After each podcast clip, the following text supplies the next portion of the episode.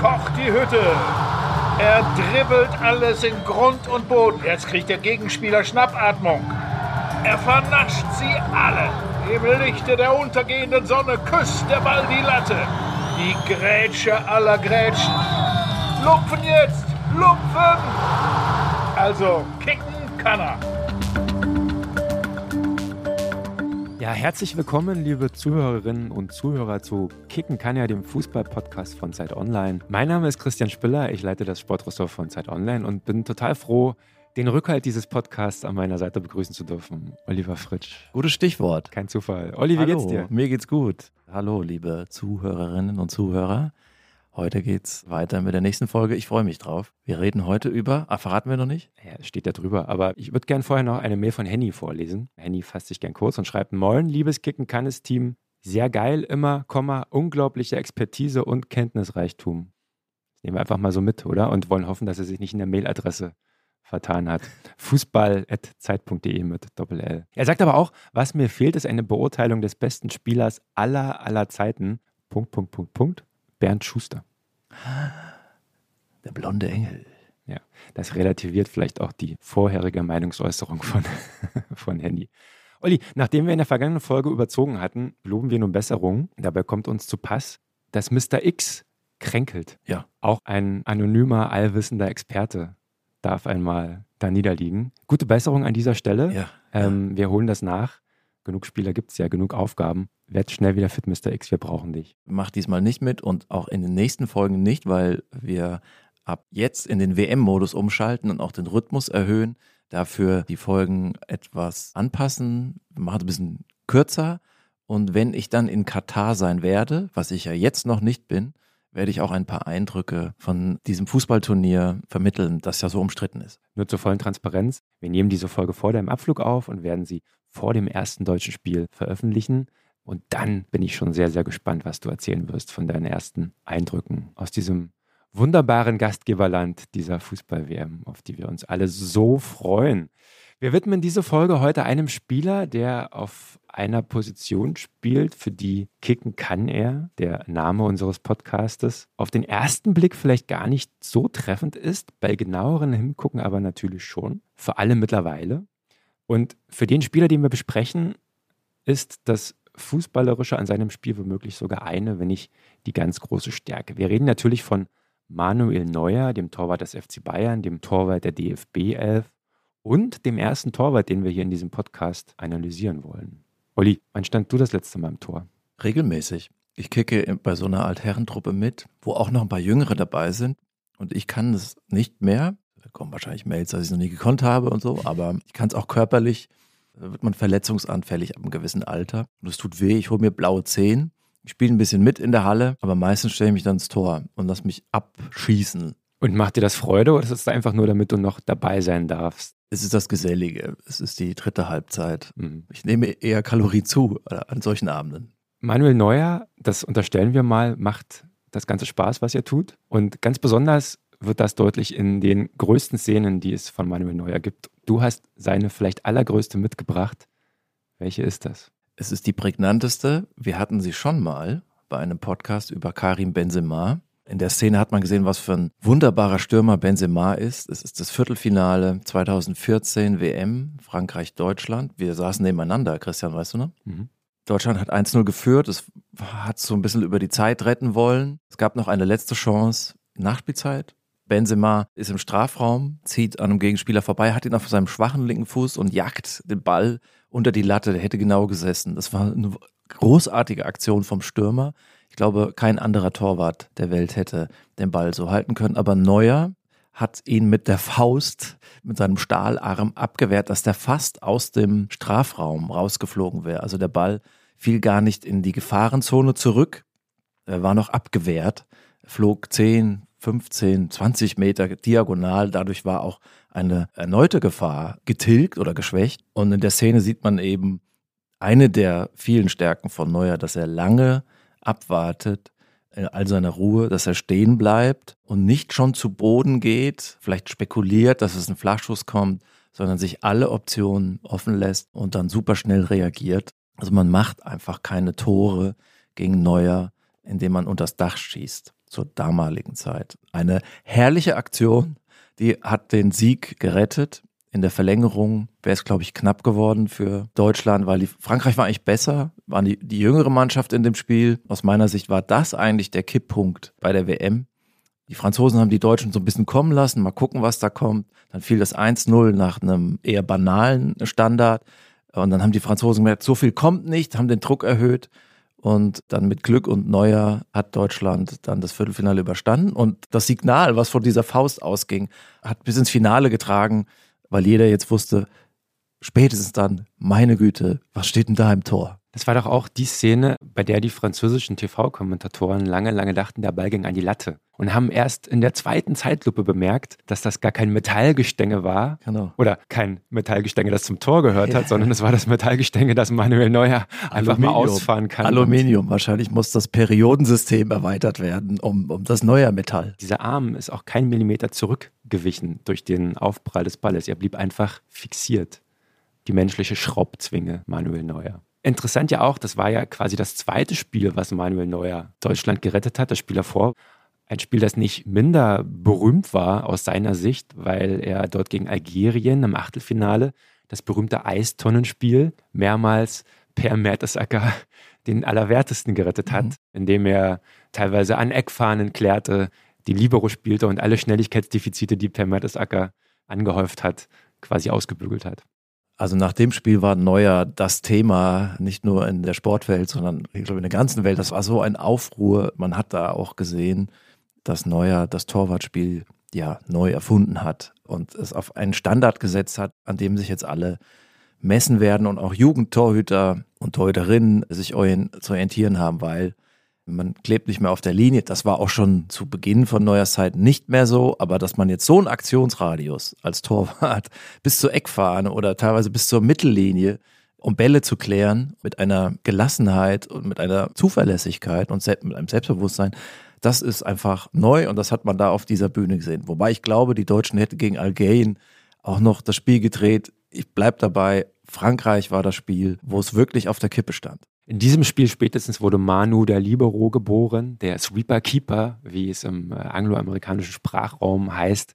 Die Heatmap von Manuel Neuer nach diesem Spiel ging viral, weil sie quasi so aussah, als ob da ein Innenverteidiger auf dem Platz stand.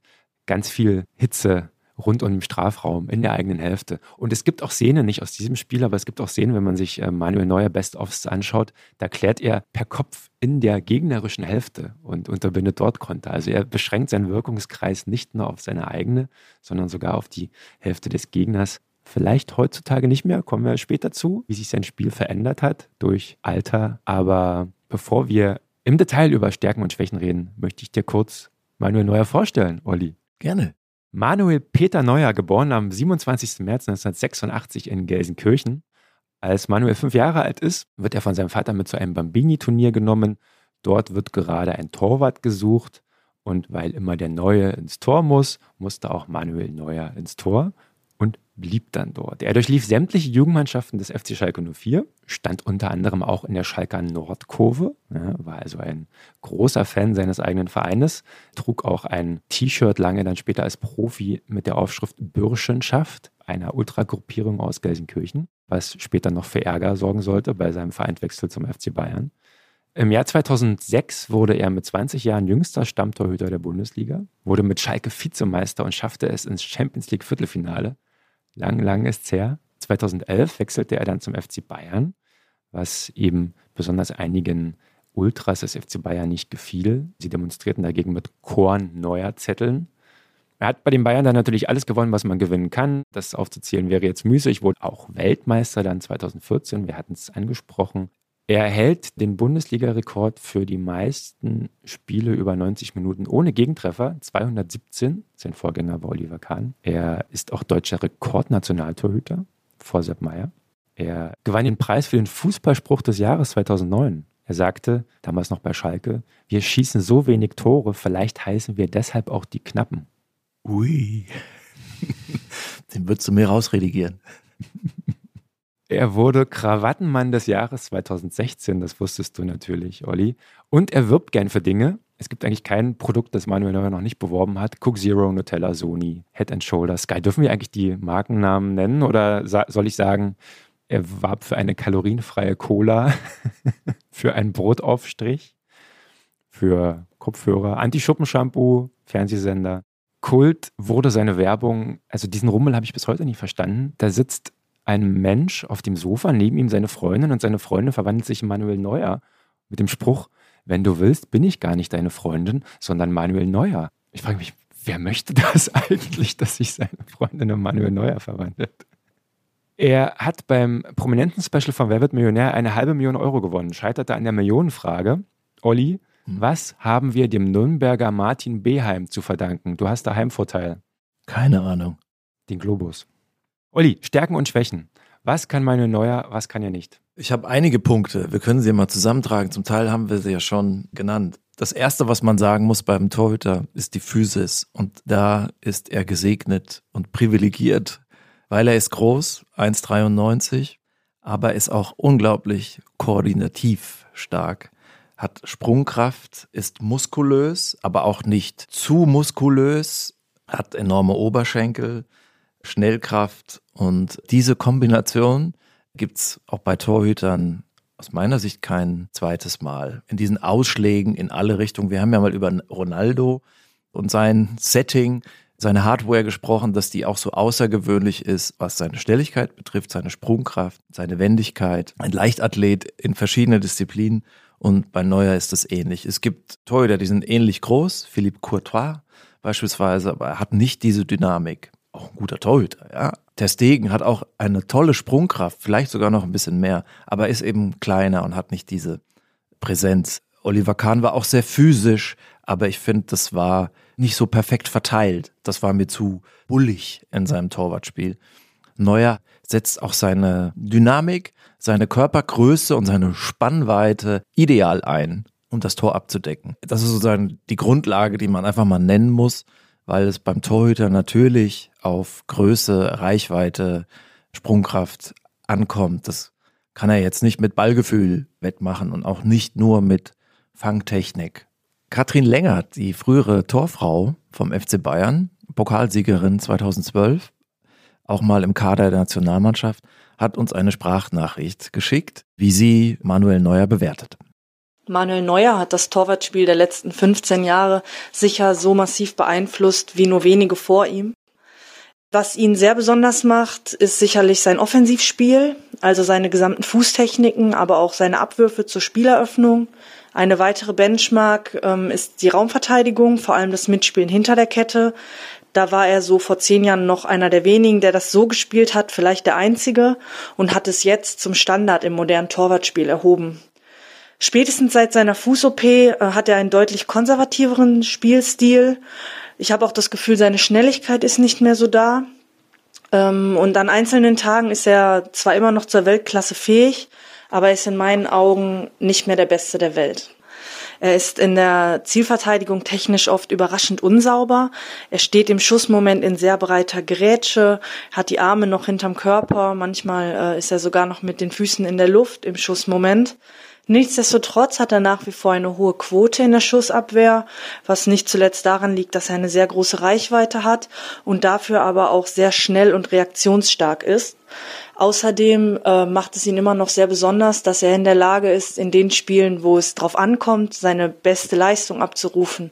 Das heißt, äh, er ist mental unglaublich stabil und äh, ein sehr guter Rückhalt für seine Teams. Also das ist ein O-Ton 2022. Wir müssen dazu sagen, wir blicken ja auf die gesamte Karriere zurück und natürlich wollen wir die Aktualität nicht aussparen. Was man hier raushört, ist natürlich klar, Manuel Neuer ist 36, er baut ab, er ist nicht mehr der, der er vor vier, fünf Jahren war. Das muss man dazu sagen. Wir wollen ja noch ein bisschen mehr ausholen. Was man hier schon raushört, ist, dass es natürlich der Torwart, auf den man achtet, der jetzt aber nicht mehr ganz das Niveau hat und sie sagt sogar, es ist nicht mehr der beste Torwart der Welt, aber was ja heißt, er war es mal. Mhm. Ich weiß auch gar nicht, ob ich mit ihr da übereinstimme, was den aktuellen Zustand betrifft. Aber natürlich macht er auch eine Entwicklung durch, wie wir alle. So ist die. So ist das mit den Zellen. Fand ich auch super interessant den O-Ton. Lass uns dir mal der Reihe nach aufdröseln, weil ja da super viel drinsteckte. Ich würde gerne tatsächlich anfangen nochmal mit dem, was Katrin Lengert beschrieben hat als Torwarttechnik im Schussmoment. Schöne Worte, die sie da auch benutzt hat. Ich muss es natürlich vorausschicken, dass ich zum ersten Mal in diesem Podcast auch ein wenig fürchte, mich blamieren zu können, denn mir fehlt die aktive Torwartperspektive. Ja, also ich selbst bin ein fürchterlicher Torwart. Niemand möchte mich im Tor haben. Ich drehe mich weg. Ich habe Angst. Ich bin unkonzentriert. Ich hasse es und habe also null aktive Beziehungen dazu. So, ich kann mich eigentlich nur in den Weg stellen und abgeschossen Genau. werden. Ja. Das heißt jetzt natürlich auch nicht, dass ich mich in das, was ein Messi auf dem Feld leisten kann, hineinversetzen kann. Ja, das wäre auch übertrieben. Aber ich spiele zumindest sein Spiel. Das von Manuel Neuer spiele ich nicht, wenn ich es tue. Das nur vorweg. Aber wenn man sich das dann anguckt, und das hat natürlich dann aber auch einen Vorteil, wenn man ja relativ unbedarft drauf gucken kann und sich von Sachen überraschen lassen kann, wenn man sich anguckt, wie er hält, dann ist das ja schon so. Und da kann man sich zum Beispiel diese Szene, über die wir auch detailliert reden können, im Champions League-Finale 2020 gegen Kylian Mbappé anschauen. Er kommt quasi raus, um den Winkel zu verkürzen. Ja, das machen irgendwie alle. Dabei gilt es irgendwie ein Maximum des Tores abzudecken. Er bleibt sehr aufrecht im Oberkörper, er hält die Arme so seitlich im, im 45-Grad-Winkel zum Oberkörper, sodass man schon sehr genau zielen müsste, um so zwischen Hüfte und Arm hindurchzuschießen. Er stellt das linke Bein so auf, Mhm. Ober- und Unterschenkel bilden einen rechten Winkel. Mit dem rechten Knie knickt er dann aber nach innen. Als würde er genau berechnen, welche Lücken jetzt irgendwie tolerierbar sind oder welche Risiken man eingehen kann als Torwart. Das ist tatsächlich auch die aktuelle Torwartlehre, ja, dass man so dann rauskommt. Aber was Neuer dann macht in dem Moment des Schusses, und das hat Katrin Lengert ja auch gesagt, er schnellt quasi nochmal nach vorne und geht volles Risiko. Ja. Also in dieser Szene mit Mbappé springt er quasi seinem Gegner entgegen, die Beine dann fast zum Spagat, öffnet so einen Raum unter seinen Beinen, ja, aber er macht dann quasi durch dieses Herausspringen den Winkel so eng, dass man kaum noch vorbei kann. Das überrascht den Gegner natürlich auch. Die Gefahr ist natürlich, dass wenn Mbappé verzögern würde, Neuer aus dem Spiel wäre, weil er dann auf dem Boden liegt. Aber er schafft es dann durch diese Technik. Ich, ich sehe dein staunendes Gesicht. Ja. ähm, ja du, Torwarttechnik. Ich Ja. habe mich eingearbeitet. Körperspannung aufbauen, ja, reaktive Kraft. Torhüter machen immer so einen so einen Hopser. Also wie ein Tennisspieler beim Surf and Volley am Netz ist natürlich die Frage von Timing. Ne, wenn man zu früh springt, ist die Körperspannung schon weg. Wenn man zu spät ist, kommt man auch zu spät. Bei Neuer lässt es jetzt eben ein bisschen nach. Aber schaut man auf die früheren Szenen, macht er das natürlich perfekt. Und du sprichst ein Spiel an, 2020 das Champions League Finale und überhaupt dieses Turnier. Da war Neuer aus meiner Sicht der große Faktor. Nie war seine Bedeutung wichtiger für den Erfolg der Mannschaft, in dem Fall den Champions League-Sieg der Bayern, weil PSG war besser und hatte die besseren Chancen. Aber die sind an ihm verzweifelt, Neymar und Mbappé. Am Ende auch Choupo-Moting, ne? Und die Szene, die du ansprichst, war ja eigentlich abseits. Mbappé gegen Neuer. Und trotzdem hat sie was bewirkt. Und man sieht ja auch immer die Verzweiflung in den Gesichtern, damals bei Benzema, aber auch bei Neymar und Mbappé in dem Fall. Das kam mir viel zu kurz. Die Klasse von Neuer beim Champions League-Sieg 2020 Bayern war schon sehr offen. In der Spielweise von, von Hansi Flick auch im Halbfinale gegen Lyon äh, rennen die schon zweimal allein aufs Tor zu, aber Neuer macht es so klein, dass da kein Platz ist. Dann schießen die manchmal vorbei. So wie auch im Finale 2014 hat er nicht einen Schuss aufs Tor bekommen durch Messi und Iguain. Das sind ja tolle Spieler. Warum? Weil sie wissen, gegen Neuer reicht es nicht entweder fest oder platziert zu schießen, sondern beides. Und das ist natürlich kompliziert, weil es ist einfacher, nur platziert oder nur fest zu schießen. Gegen Neuer reicht das nicht. Und wenn du dann fest und platziert schießen willst als Stürmer, riskierst du eben, dass es ein bisschen ungenauer wird. Und so schoss Iguain nach diesem Großkopfball-Rückpass, vielleicht erinnern sich die Fans, fast erschrocken dann am Tor vorbei und Messi schoss auch in der zweiten Halbzeit am Tor vorbei. Und Neuer war da auch ein großer Faktor und im Finale 2020 oder überhaupt bei dem Sieg war er der aus meiner Sicht mit Abstand beste Bayern-Spieler. Und man hätte auch mal darüber reden können, ob er nicht Weltfußballer Ja. werden könnte. Das wäre mir viel lieber gewesen als die ganzen Lewandowski-Debatten, die aus meiner Sicht nicht gerechtfertigt waren. Vollste Zustimmung. Die Kunst des großen Torwarts ist es, Bälle zu halten, ohne Bälle halten zu müssen. Ja, schön. Oder? Das ist Camus, oder? Spiller. Viel ist davon ja Aura. Ne? Wir haben darüber geredet. Es gibt ja dieses Phänomen, dass bestimmte Spieler im Stadion, das beobachte ich natürlich, weil ich viele Spieler im Stadion sehe oder zumindest gesehen habe, als ich nochmal öfter fahren durfte, die wirken im Stadion ganz anders als im Fernsehen. Und ich kann mich an nur ganz wenige Spieler erinnern, bei denen dieser Effekt so groß war wie bei Manuel Neuer. Manuel Neuer strahlt eine unglaubliche Präsenz aus. Das geht schon beim Warm-up los. Die Torhüter kommen ja immer als erstes auf den Platz. Und er hat so einen sehr dynamischen, fast galoppierenden Laufstil. Und da läuft dann so aufs Feld, klatscht meistens sofort in Richtung der eigenen Fans und hat so eine Ausstrahlung. Das ist mein Tor, das ist mein Platz, das ist mein Stadion, mein Spiel. Ja, es ist gar nicht so sehr Körpersprache, denn Körpersprache setzt ja immer so Gesten voraus, sondern es ist so Körperhaltung, Körperdasein. Er ist sehr aufrecht, die Brust draußen, der Kopf oben. Weil er so groß ist, scheint er auch immer so ein bisschen nach unten zu gucken, so hinab auf die anderen. Also er strahlt für mich so eine unglaubliche Vitalität, Jugend, Dynamik aus und wirkt damit unüberwindbar und das Tor plötzlich nur halb so groß, wenn er drin steht. Ja, es gibt ja auch Bilder, wo er mit ausgebreiteten Armen vorm Tor steht, gerade so in der Spielpause oder so. Wir wissen alle, ein Fußballtor ist 7,32 Meter mal 2,44 Meter.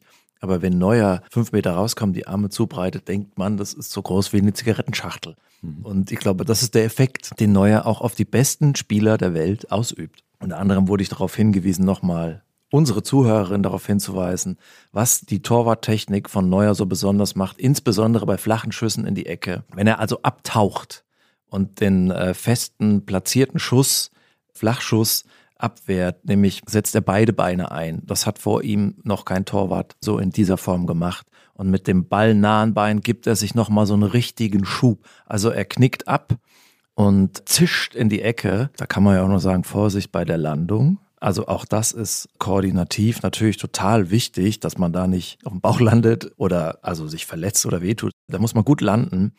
Und deswegen nutzt er wirklich auch durch seine perfekte Körperspannung seine komplette Länge aus und taucht in die Ecken.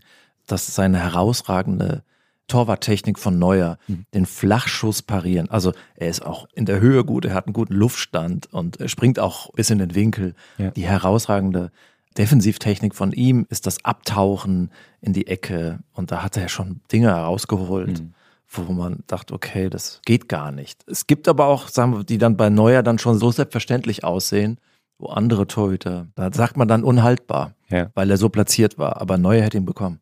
Diese Explosivität und auch Beweglichkeit erinnert ja fast ein bisschen an Handballtorhüter, ja, die es ja perfektioniert haben, mit ihren vier Extremitäten so viel Fläche wie möglich abzudecken. Also so ein Handballtorwart schafft es ja, mit seinem rechten Bein bis zu seiner rechten ausgestreckten Hand zu kommen was schon beim Zuschauen wehtut.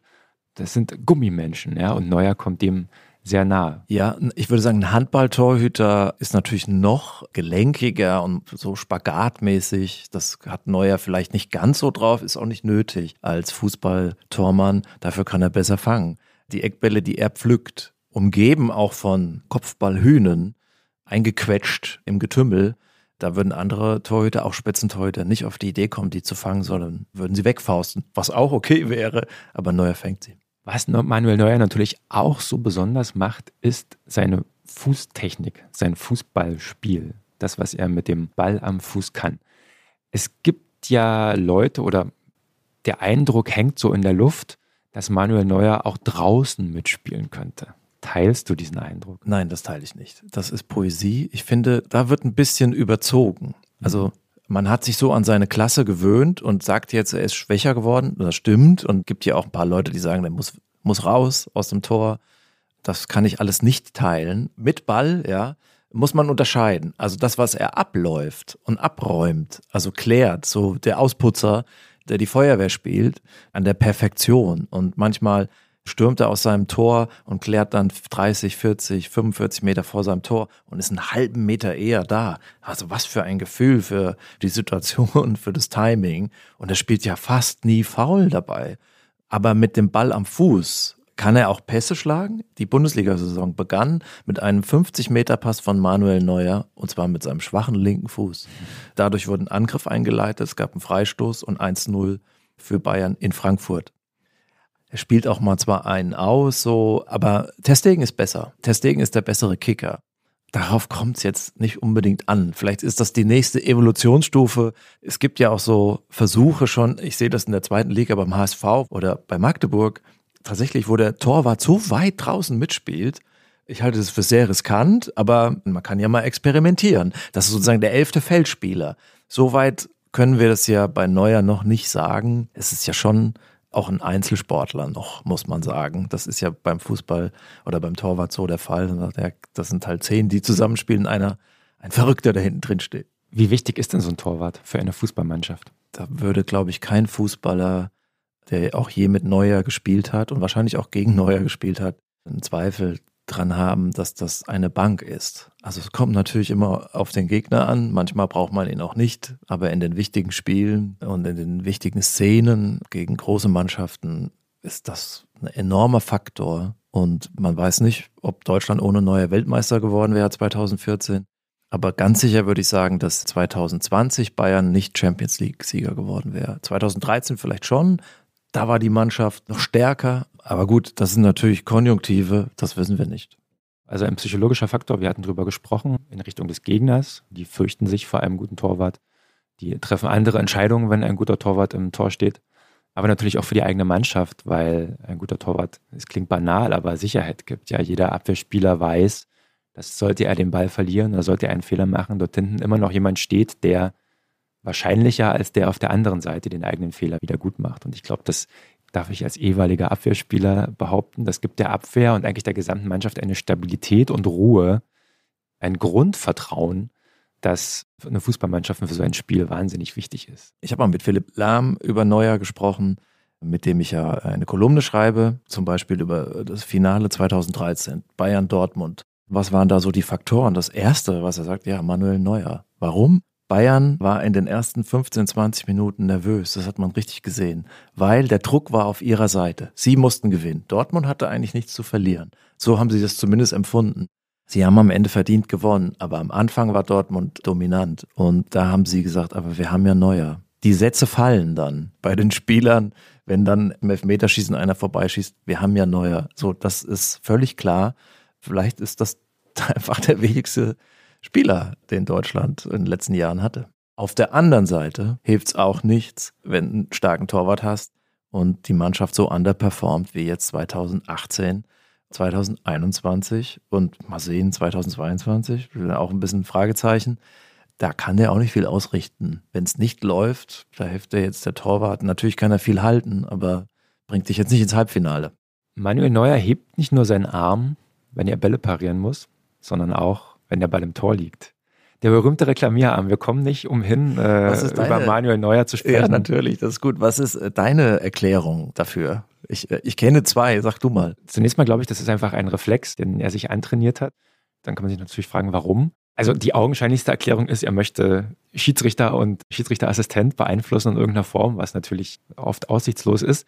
Ich glaube, er macht das, um die Spannung hochzuhalten ja. für sich selbst, um quasi vielleicht auch eigene Fehler oder Fehler der Hintermannschaft zu übertünchen, ja, durch expressives Gestikulieren. Ich finde aber, das gehört einfach zu seinem Spiel dazu, genau wie es dazu gehört, was oft auch bei ihm zu beobachten ist, wie er immer ganz schnell einen neuen Ball fordert. Manchmal ist der Schuss des Gegners noch gar nicht am Tor vorbeigeflogen. Da rennt er schon zum Balljungen und sagt, gib mir den Ball, gib mir den Ball, um das Spiel fortzusetzen. Es scheint von klein auf in ihn einprogrammiert zu sein, dass der Gegner genau in diesem Moment, in dem er selbst aufs Tor schießt, am verwundbarsten ist und der Gegenangriff eingeleitet werden kann. Neuer war ja auch berühmt für seine Abwürfe damals, ja. In seinen allerersten Jahren auf Schalke hat er ja über die Mittellinie geworfen, zielgenau auf den Mitspieler und das oft eben in den Situationen, in denen der Gegner umschalten musste auf Defensive. Es ist so ein psychologisches Zeichen an den Gegner aller ich sehe, dein Schuss ist ungefährlich, du kannst mir gar nichts, ich spiele schon mal weiter, guck du mal nach dem Schüsschen hinterher. Es ist ja etwas, worüber sich Fans aufregen, mhm. Fans, die nicht von Bayern München sind. Darin lesen sie natürlich das Einfordern von Privilegien, so nach dem Motto, wir sind mhm. der FC Bayern, bei uns gilt abseits zwei Meter kürzer. Ne? Ich glaube eher, das ist so das Signal, wenn einer gegen mich ein Tor schießt, dann kann das nicht unter regulären Umständen zustande gekommen sein. Denn wir müssen auch noch mal ganz kurz äh, Manuel Neuers Selbstbewusstsein erwähnen und seine natürliche Art der Ausstrahlung. Der Vergleich mit Oliver Kahn liegt ja nahe. Also da war er immer Tunnelblick, Eier, das Alpha-Tier auf dem Platz und schreien, das sehen wir bei Neuer gar nicht. Neuer strahlt Ruhe aus, Gelassenheit, Unerschrockenheit, aber völlig klar, er weiß, was er kann, dass er das jederzeit abrufen kann. Er muss sich da nicht rein fokussieren, sondern kann auch umschalten und mal locker werden. Denken wir mal an das Champions League Finale 2012. Fand ich das auch eine sehr markante Szene. Das Finale der Horm, Elfmeterschießen gegen Chelsea. Der ist da zwei Jahre bei Bayern oder ein Jahr als Torwart und schießt einen Elfmeter. Hm. Das muss man nochmal sagen. Der schießt einen Elfmeter als Torwart. Grüße an Tommy Kroos hier an dieser Stelle. ja.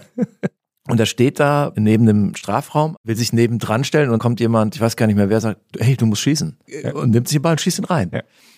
Es gibt Leute, die sagen, dadurch hat er seinen Fokus verloren und hat dann keinen mehr gehalten, aber das halte ich ein bisschen für Spekulation. Es war klar, Neuer schießt auch den rein. Am Ende haben sie verloren, aber gut, kann auch nicht alle halten. Aber ja, man muss auch erstmal einen Elfmeter schießen gegen Manuel Neuer gewinnen. Holstein Kiel hat es geschafft, im Schnee treiben. Olli, lass uns mal eine kurze kreative Pause einlegen und unsere Top 5 besprechen. Wir haben völlig überraschend uns für die Top 5 Torhüter der Fußballgeschichte entschieden. In umgekehrter Reihenfolge. Das ist für die Dramaturgie des Podcasts besser. Bitte bleiben Sie dran bis zur Nummer 1 und darüber hinaus. Darf ich anfangen? Meine Nummer 5? Aber gerne doch. Edwin van der Sar, mhm. weil er eine Innovation reingebracht hat. Torwart als Aufbauspieler. Das strategische Abspiel mit dem Fuß, auch mit den Armen. War natürlich auch ein guter Torwart in den klassischen Techniken fehlte vielleicht so ein bisschen die Physis und Athletik, die Neuer hat. Aber er hat da was Neues reingebracht. Typisch, dass sozusagen Holland, die Heimat des Offensivfußballs, dann auch den Torwart offensiver gemacht hat. Und Van der Sar war da ein prägender Spieler. Du wolltest es so, meine Nummer 5 ist Tomislav Piplica. Ja, endlich ein Cottbus. Äh, ich habe ihn mir bisher verkniffen, aber jetzt ist es raus. Wir haben nämlich hier einen Energie Cottbus-Fan, der mir gegenüber sitzt. Aber das wissen vielleicht noch nicht alle Zuhörerinnen. Das ist richtig. Aber vielleicht hätte ich Piplica ja auch so nominiert für diese Top 5. Nein, im Ernst. Natürlich denken alle sofort an sein Kopfballeigentor, das ihn bis zu Stefan Raab gebracht hat und auf das er heute noch reduziert wird, was er übrigens gar nicht so witzig findet. Aber er war fernab dessen ein wahnsinnig guter Torwart.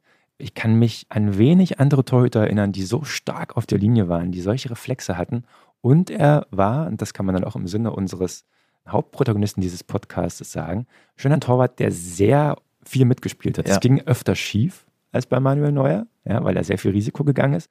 Aber das Mindset, das war dasselbe. Total, total. Ein absoluter Fanliebling, auch für Nicht-Cottbus-Fans. Habe auch noch einige Szenen vor Augen, wie er so den Stürmer dann verfolgt mit ausgestreckten Armen, so mhm. wie Rocky Balboa, äh, wie einen Huhn fangen will. Also er hatte auf jeden Fall großen Unterhaltungswert und darum geht es ja am Ende auch in diesem Spiel. Mein Platz 4 ist José Luis Chilaver yes. aus Paraguay, dessen Spezialität es war, Tore zu schießen. Er hat gut gehalten. Er sah aus wie so ein Teddybär, so ein großer, brummiger Mensch. Aber er hat Dutzende Tore gemacht für seine Mannschaften, Freistöße und Elfmeter. Und was für Freistöße aus 30 Metern in den Winkeln wirklich ein Wahnsinnstyp. Auch da, ihn reduziert man oft auf diese Tore, aber auch wirklich ein wahnsinnig guter Torhüter. Er wurde ja auch mal Welttorhüter. Diese Ehrung muss man ein bisschen mit Vorsicht bedenken, weil das Dr. Alfredo Pöge, da kann jeder mal googeln, ein Ein-Mann-Expertenkomitee, wenn man so will, hat ihn wir da sind immerhin mal zu zweit. Genau, wir sind immerhin zu zweit, wir dürfen das. Wir sollten uns auch die Welt abkippenden Sechser, da können wir küren.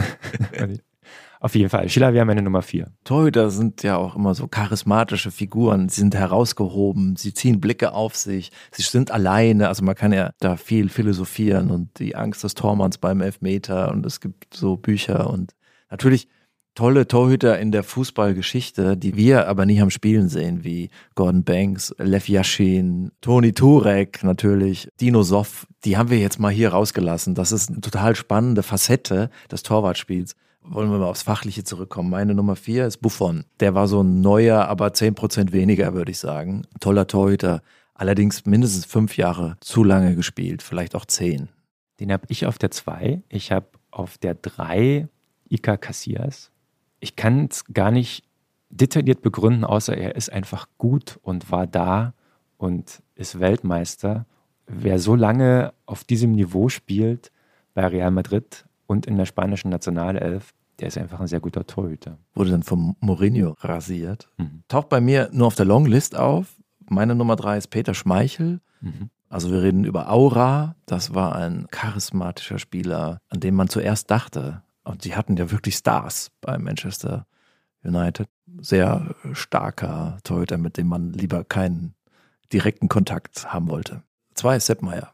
Mhm. Da muss ich jetzt mich mal einschmeicheln bei den älteren Zuhörern. Sepp Meier hat das WM-Finale 74 gewonnen. Also Holland war ja so überlegen. Was er gehalten hat, der war übrigens auch sehr koordinativ. Also die Katze von Anzing. Ich muss gestehen, habe ich auch nie spielen sehen, aber das Finale habe ich natürlich gesehen. Super Torwart, konnte auch kicken. Es war damals nur nicht gefragt. Und jagte sogar Rebhühner im eigenen Strafraum. Ja. Meine Nummer eins ist Oliver Kahn. Also wenn wir über die Torhüter reden, die ich aktiv habe spielen sehen, war keiner stärker. Du hast es gesagt. Ähm, er ist natürlich ein sehr physischer Torhüter, nichts für Ästheten, aber hatte auch eine unglaubliche Präsenz, einen Willen, der vielleicht fast pathologisch ist, der aber in dem Fall natürlich für einen Spitzensportler auch nicht das Schlechteste ist. Tragisch natürlich das WM-Finale 2002, dass er das quasi verliert. Ich glaube, wer in den 90ern Fußball sozialisiert wurde, wird Oliver Kahn immer im Kopf haben. Ja, das stimmt. Und nie vergessen können. Jetzt haben wir wahrscheinlich ein, äh, ein Format-Irrtum, weil ich habe jetzt Manuel Neuer auf eins. Äh, ich, äh, würde ich dich natürlich jetzt fragen, wie du ihn einsortierst. Ja. Wir reden ja über die Frage, ob Manuel Neuer der beste Torhüter Deutschlands ist. Das haben wir jetzt quasi mitbeantwortet. Äh, der beste Torhüter der Welt ist, glaube ich, auch schon. Und die Frage wäre jetzt, ist er der beste Torhüter aller Zeiten? Und ich meine ja. Ja, Finde ich auch. Also ich würde okay. ihn auch, ähm, wenn das erlaubt ist, dass wir den Protagonisten ja, ja. des Podcasts in ja, unsere Top 5 einsortieren, würde ich ihn auch dort einsortieren, eben weil er das Spiel auf eine neue Ebene geführt hat. Das Torwartspiel. Weil er das Spiel revolutioniert hat. Und wenn man sich die heutigen anderen Top-Torhüter anschaut, erkennt man ganz viel Manuel Neuer in denen und ich glaube, die würden sich auch auf ihn berufen. ja. Ellesons und Edersons dieser Welt. Wenn man die fragen würde, vielleicht nicht öffentlich, die würden alle sagen, ja klar, genau, er ist der Beste. Also wir haben Alison Becker in Liverpool, würde ich auch sagen, der kommt schon nahe ran, der ist schon auch sehr gut. Wir haben Ederson von Manchester City, der schießt noch weiter als Neuer, der bereitet Tore mit 70 Meter Pässen vor. Also er macht schon auch mal einen Fehler. Auch Donnarumma ist ja sozusagen neuer in eine neue Kopie aus meiner Sicht auch noch zu viele Fehler. Und Courtois haben wir genannt, auch sehr guter Torhüter. Oder Oblak von Atletico, der spielt sehr strategisch, der koordiniert auch seine Vorderleute gut. Auch ein bisschen wie beim Handball, dass er eine Ecke abdeckt und die anderen machen die Innenverteidiger vor ihm. Aber fehlt die Athletik von Neuer. Also Neuer ist so komplett, das ist, würde ich sagen, mit Abstand der beste Torhüter aller Zeiten. Die Frage ist jetzt tatsächlich, ist er das noch? Er baut jetzt ab seit zwei, drei, vier Jahren. Die Dynamik lässt nach. Es gab Verletzungen. Bekommt jetzt schon mal Gegentore, die er vorher nicht bekommen hat. Und da kann man drüber diskutieren. Katrin Lengert kam jetzt zu dem Ergebnis. Bester Torwart der Welt ist Alison Becker. Sie hat mir auch geschrieben, ich habe sie natürlich auch nach der Torfrau gefragt. Christiane Endler von Chile hat sie genannt. Ich würde trotzdem noch sagen, Neuer ist auch zweifellos der beste Deutsche im Moment. Wahrscheinlich ist er das auch noch 2024. Ich finde auch Kevin Trapp gut und weiß auch, dass die Eintracht-Fans, ich war letzte Woche in meiner Heimat, da, du musst doch endlich mal den Trapp ins Tor stellen und so. Aber das ist die Eintracht-Brille. Trapp ist auch bei PSG gescheitert. Trapp spielt spektakulärer als Neuer. Neuer spielt ja sehr sachlich. Das Ding, was Trapp im Europa League-Finale gegen Glasgow Rangers kassiert hat, das hätte äh, Neuer rausgepustet. Das war kein fester, kein platzierter Schuss. Das wäre nie ein Tor gewesen. Und Ter Stegen ist jetzt bei Eckbällen und Flanken indiskutabel, das mit Neuer auf eine Stufe zu stellen. Der bekommt Tore nach Ecken. Also das sind gute Torhüter. Die würden bei England locker spielen, beide. Aber in Deutschland gibt's, also Neuer hat halt zwei Generationen von Torhütern in den Schatten gestellt. Aber eine Frage an dich möchte ich jetzt stellen. Ist Neuer sogar der beste Fußballer aller Zeiten? Nein. Natürlich sehe ich das auch so, weil würde gar nicht auf die Idee kommen, an Torwart zu denken, weil wir denken eher in anderen Kategorien. Wir denken dann irgendwie Maradona, Messi, Ronaldo und so. Aber wenn man das verneint, müsste man schon auch begründen, warum. Das habe ich befürchtet. also kommt man dann zu dem Schluss, dass das ein Torwart nie sein kann, weil wir bei so einer Wahl immer an das Genie denken, an die Kreativität das entscheidende Tor, was ja ein Torhüter eigentlich nie leisten kann, Kraft ja. seiner Position. Ich würde einfach sagen, der Kern des Fußballs ist ein anderer. Der ist eben nicht Bälle halten, sondern der ist Fußball spielen, Tore schießen, Chancen kreieren, dribbeln. Das ist der Kern des Spiels. Und der Torwart ist halt dann leider nur einer von elf und die anderen sind zehn. Ich fühle das auch so, aber vielleicht kann man auch das anders sehen ja. und sagen, der, der, der Kern des Spiels ist natürlich auch, Tore zu verhindern. Es ja. ist vielleicht keine sympathische Ansicht, keine romantische, aber die Frage ist, ist der Torwart als Faktor für den Erfolg, wie wichtig ist er? Ich verstehe den Punkt. Ich würde auch nie sagen, dass Manuel Neuer nicht hätte Weltfußballer werden sollen in einem guten Jahr für das Superlativ. Bester Fußballer aller Zeiten, ist mir aber ein Torwartspiel zu eindimensional. Auch wenn das jetzt wieder paradox klingt, weil er muss ja sogar auch halten und er muss eben alle vier Extremitäten benutzen. Aber ich finde, es passiert dann im Feld fußballerisch dann doch so viel mehr, was mich zu mehr inspiriert als auf der Torlinie. Total d'accord. Ich fühle das auch so, aber ich bin mir gar nicht so sicher, ob man das nicht auch anders sehen könnte. Wir sind ja auch in einem Torwartland. Darüber müssen wir auch noch reden. Oh ja, darüber müssen wir tatsächlich reden. Deutschland hat ja eigentlich in jeder Ballsportart, die es gibt, herausragende Torhüter. Die Frage ist natürlich, warum? Es gibt, glaube ich, die verschiedensten Erklärungsansätze. Es gibt Vorbilder, eine sich selbst erfüllende Prophezeiung. Wenn es einmal einen guten Torwart gibt, wollen die Kinder dem nacheifern, dann gibt es den nächsten guten Torwart und so weiter und so fort. Es werden aber natürlich auch so ein paar Klischees dann so in den Raum geworfen über den Deutschen und das Deutschsein. Ne? Torhüter sind fleißig, diszipliniert, konzentriert, fokussiert, dürfen sich keine Launen erlauben, sondern erledigen ihre Aufgabe gewissenhaft. Ja, alles ja Eigenschaften, die man den Deutschen, so es sie denn überhaupt gibt, ja, nachsagt. Es geht auch um sowas wie ein deutsches Sicherheitsbedürfnis. Aber ich glaube ja, das moderne Torwartspiel stellt neue, andere Anforderungen für das, was ich gerade aufgezählt habe, nämlich diszipliniert und konzentriert zu sein, nicht mehr reicht. Ich glaube, es ist kein Zufall, dass zwei prägende Torhüter dieser Zeit aus Brasilien kommen, nämlich äh, Alisson und Ederson. Und vor allem, wir hatten ja drüber geredet, Ederson interpretiert das ja noch radikaler als Manuel Neuer, das moderne Torwartspiel. Und ich stelle mir dann die Frage, wenn wir so drauf gucken, ob denn diese veränderten Anforderungen an das neue Torwartspiel nicht dafür sorgen, dass der deutsche Torwart Nimbus schwindet. Bisher kann man es ja noch nicht sagen, ne? weil der Deutsche ist auch wahr, der es jetzt sozusagen auf den neuen Stand gesetzt hat. Aber was du erwähnt hast, daran könnte was dran sein. Der Torhüter ist ein Einzelsportler. Warum? Wenn man jetzt nur spielt im Training, kommen zu wenige Schüsse aufs Tor, dann ist der Trainingseffekt zu gering. Das ist ineffizient. Deswegen nimmt man ihn raus und trainiert dann Torschüsse, Flanken und so weiter. Und dann bindet man ihn wieder ein. Ich glaube, Oliver Kahn hat 90 Prozent seiner Trainingszeit alleine verbracht. Also mit seinem Torwarttrainer und vielleicht noch dem Ersatztorhüter. Bei Neuer ist die Mischung vielleicht ein bisschen anders, aber auch nicht sonderlich verschieden. Also man kann an dieser Karriere viel besser arbeiten. Man kann auch später noch was hinzulernen in Sachen Athletik. Man kann an sich arbeiten. Während, sagen wir mal, ein Mittelfeldspieler, der muss als Kind schon so viel gespielt haben, so viele Pässe involviert sein in eins gegen eins Situation, zwei gegen eins, drei gegen drei, das, das Setting schon so fertig, dann wird aus Hänschen kein Hans mehr. Beim Torhüter ist die Entwicklung, glaube ich, ein bisschen später sozusagen. Das ist ein bisschen mehr Karriereplanung und Organisation. Ich weiß nicht, ob das eine hinreichende Antwort ist. Ich habe mich auch mal umgehört und es hat keiner so eine richtige befriedigende Antwort die darüber hinausgeht, was ich jetzt sage. Aber es ist auffällig. Also Sepp Meyer haben wir genannt, Oliver Kahn haben wir genannt, Toni Schumacher war auch so ein besessener Torhüter, Uli Stein, Bodo Egner war sehr gut, allerdings nicht so besessen, aber der hat schon auch sehr viel mitgebracht. Ja, aber ja auch andere Sportarten, ne? Also der Hexer im Thiel, Handball. Andreas Thiel. Andreas Wolf. Eishockey-Torhüter hatten wir immer gute, Hockey-Torhüter.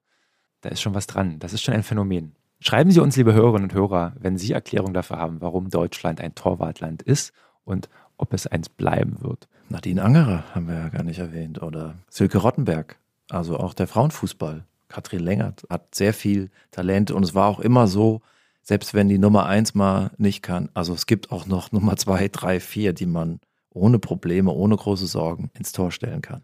Was glaubst du, kurze Frage dazu, welche Nummer der deutschen Torhüter bei den Engländern im Tor stehen würde? da ist jetzt Pickford die Nummer eins. Mhm. Könnt ihr mal so fragen, wo würde Pickford in der Bundesliga spielen? Na, wahrscheinlich so Mainz 05, oder? Ich würde sagen, Bernd Leno wäre immer noch ein sehr guter englischer Nationaltorhüter, aber ist jetzt bei Arsenal ja auch ausgemustert worden, weil sein Nachfolger das modernere Spiel an den Tag legt, ja, also besser am Ball ist. Vielleicht ist es auch ein bisschen Mythos. Wir haben auch den Hang, dann Torhüter vielleicht manchmal zu überschätzen, aber nicht bei Neuer. Kommen wir zur Powercard. Die Powercard. Olli, anhand der Powercard bewerten wir unsere Spielerinnen und Spieler anhand von vier Kategorien: Talent, Performance, Balance, Autonomie. Die erste Kategorie erklärt sich von selbst: Talent. Wie viel Talent bringt Manuel Neuer für dich mit auf einer Skala von 0 bis 100? 100. Kannst du mal wiederholen? Also Grundlage Physis heißt in dem Fall die Mischung aus Größe, Athletik, Koordination, Körperstreckung, Körperspannung Tor abdecken, also der Torhüter, vor dem alle sich in die Hosen machen und der fast auch noch nie ein Freistoßtor gegen sich bekommen hat. Mir fällt eins ein, Naldo hat mal für Schalke ein Tor geschossen, ein Freistoßtor. Es ist einfach nicht möglich, fast nicht möglich, Fernschuss, wo der Ball ruht, gegen Neuer ins Tor reinzuhauen, weil der alles abdeckt. Er ist aber auch stark im 1 gegen 1. Super Fangtechnik. Bleibt lange stehen, ist groß. Also er macht das Tor winzig klein. Von mir bekommt er 95, weil ich das Gefühl habe, es ist jetzt ein bisschen unfair Manuel Neuer gegenüber, aber ich glaube, es wird in Zukunft noch Torhüter geben, die mitbringen, was er mitbringt, aber dann noch besser mit dem Fuß sind, dann wirklich noch bessere Fußballer sind in Spieleröffnungen, in Pässen, die Angriffe einleiten. Da ist er natürlich schon top, top, aber ich glaube, da geht es in Zukunft noch besser. Top, top, top. Wir müssen ja immer Raum lassen für Evolution in unserer Bewertung. Dafür bekommt er von mir 100 Punkte für die Performance oder 100 Prozent für die Performance. Was er aus seinem Talent macht, geht nicht besser. Sowohl was Titel angeht, als auch was Szenen angeht. Da sehe ich keinen Grund für Abzüge. Performance bekommt er von mir 99. 100 für das Sportliche, weil er ja auch schon so lange dabei ist und vielleicht auch noch zwei, drei Jahre dranhängt. Aber ein Punkt Abzug gibt es und da haben wir noch einen letzten O-Ton von Katrin Lengert. So sehr Manuel Neuer auch seine Spuren auf den Fußballplätzen dieser Welt hinterlassen hat, so sehr hätte ich mir oft gewünscht, dass er auch neben dem Platz als echte Persönlichkeit auftritt, auch in seiner Rolle als Kapitän der Nationalmannschaft, sei es als um die Menschenrechtslage bei der WM in ähm, Russland ging oder auch jetzt in Katar, sowie bei den rassistischen Anfeindungen gegen Mesut Özil, wo er sehr stumm und auffällig unsichtbar geblieben ist und ähm, ja, wo man sich oft gewünscht hätte, dass er auch neben dem Platz breiter Stellung bezieht und eine echte Persönlichkeit ist. Das sehe ich auch so. Es gibt ja noch einen Vorfall von einem Urlaubsvideo, was ihn gezeigt hat, wo er mit seinen Freunden in Kroatien ein Lied singt von einer rechtsextremen kroatischen Band wird er das sicherlich nicht gewusst haben, aber wie er im Anschluss mit kritischen Fragen danach umgegangen ist, so als würden die sich verbieten von selbst, das fand ich auch enttäuschend. Da würde ich mir von einem Kapitän der deutschen Nationalmannschaft einfach mehr erwarten. Volle Zustimmung. Naivität schützt vor Kritik nicht. Balance. Da mache ich die drei Punkte Abzug auf 97, weil ich tatsächlich das auch so sehe. Ball am Fuß, da ist noch ein bisschen Spielraum und das wird mir ein bisschen zu sehr überhöht. Also der würde, wenn er draußen mitspielt, nichts bringen. Auch nicht in der zweiten oder dritten Liga. Es würde auffallen. Bei mir aus denselben Gründen 95. Schließe ich mich dir total an in deiner Begründung. Autonomie, ist das eine Kategorie, die Sinn macht bei einem Torhüter? Ja, habe ich, hab ich überlegt, kann man in Zweifel ziehen, aber kann schon sein, dass ein Torhüter, der in einer offensiven Mannschaft spielt, wo auch das gefragt ist, was Testegen kann, also Testegen ist am richtigen Platz in Barcelona, weil er wenige Bälle aufs Tor bekommt, zumindest in der spanischen Liga, wo Spielaufbau gefragt ist. Ein technisch guter Torhüter. Dass er nicht so gut ist wie Neuer, würde viel mehr auffallen, wenn er in einer schwächeren Mannschaft spielen würde, wo er mehr Bälle aufs Tor bekommt. Und Neuer wäre überall überragend.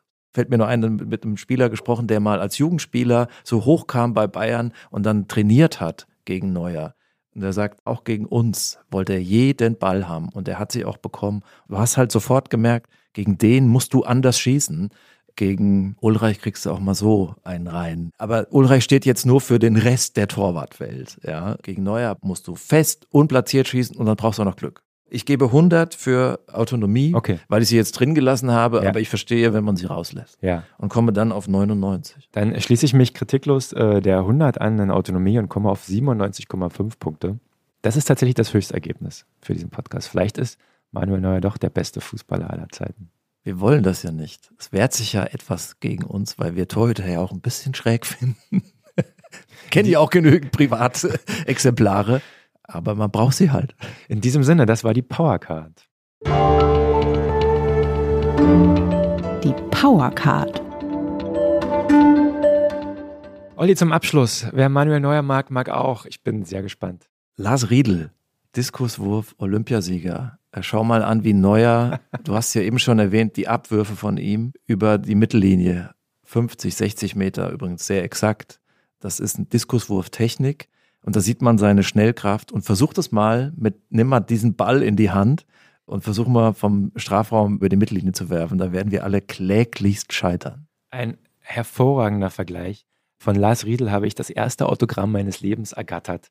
Damals in Cottbus beim German Meeting der großen Leichtathletikveranstaltung. Schöne Grüße an Ulrich Hobeck hierbei, dem Organisator. Ein Highlight im Cottbuser Sportprogramm. Ich finde, wer Manuel Neuer mag, mag auch Zwieback. Aha.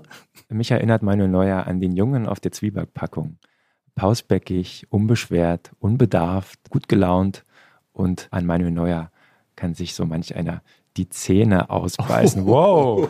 So, damit sind wir am Ende dieses Podcasts. Schlimmer wird es tatsächlich nicht mehr, liebe Hörerinnen und Hörer, keine Sorge. Wir sind dann schon in einer Woche wieder für Sie da. Dann mit Oliver Fritsch aus Katar. Habe ich schon meine erste Rolex am Arm? Du bist schon indoktriniert worden wahrscheinlich. Bis dahin. There goes a critical sports journalist. Wir freuen uns aber jedenfalls trotzdem auf den Podcast und hoffen, Sie sind auch wieder mit dabei. Spaß gemacht hat's uns. Bis dahin. Bis dann.